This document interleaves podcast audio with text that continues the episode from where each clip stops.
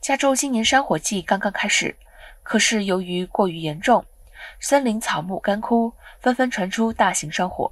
由于气候变迁，野外践行的民众面临更多挑战，如林木干枯、山野地区出现危害树木的虫害，许多野外践行活动临时删除或者行程改变。许多爱好户外活动的加州人吸进了有害肺部的尘雾。民众如欲接触大自然，必须熟悉当地自然环境，做好逃生准备。根据加州消防局表示，加州1932年以来规模最大的20场山火中，九场发生于过去三年。这九场山火一共焚烧约410万英亩林地。专家指出，目前刚进入山火高峰期，然而几处山火已焚烧11万6千英亩林地。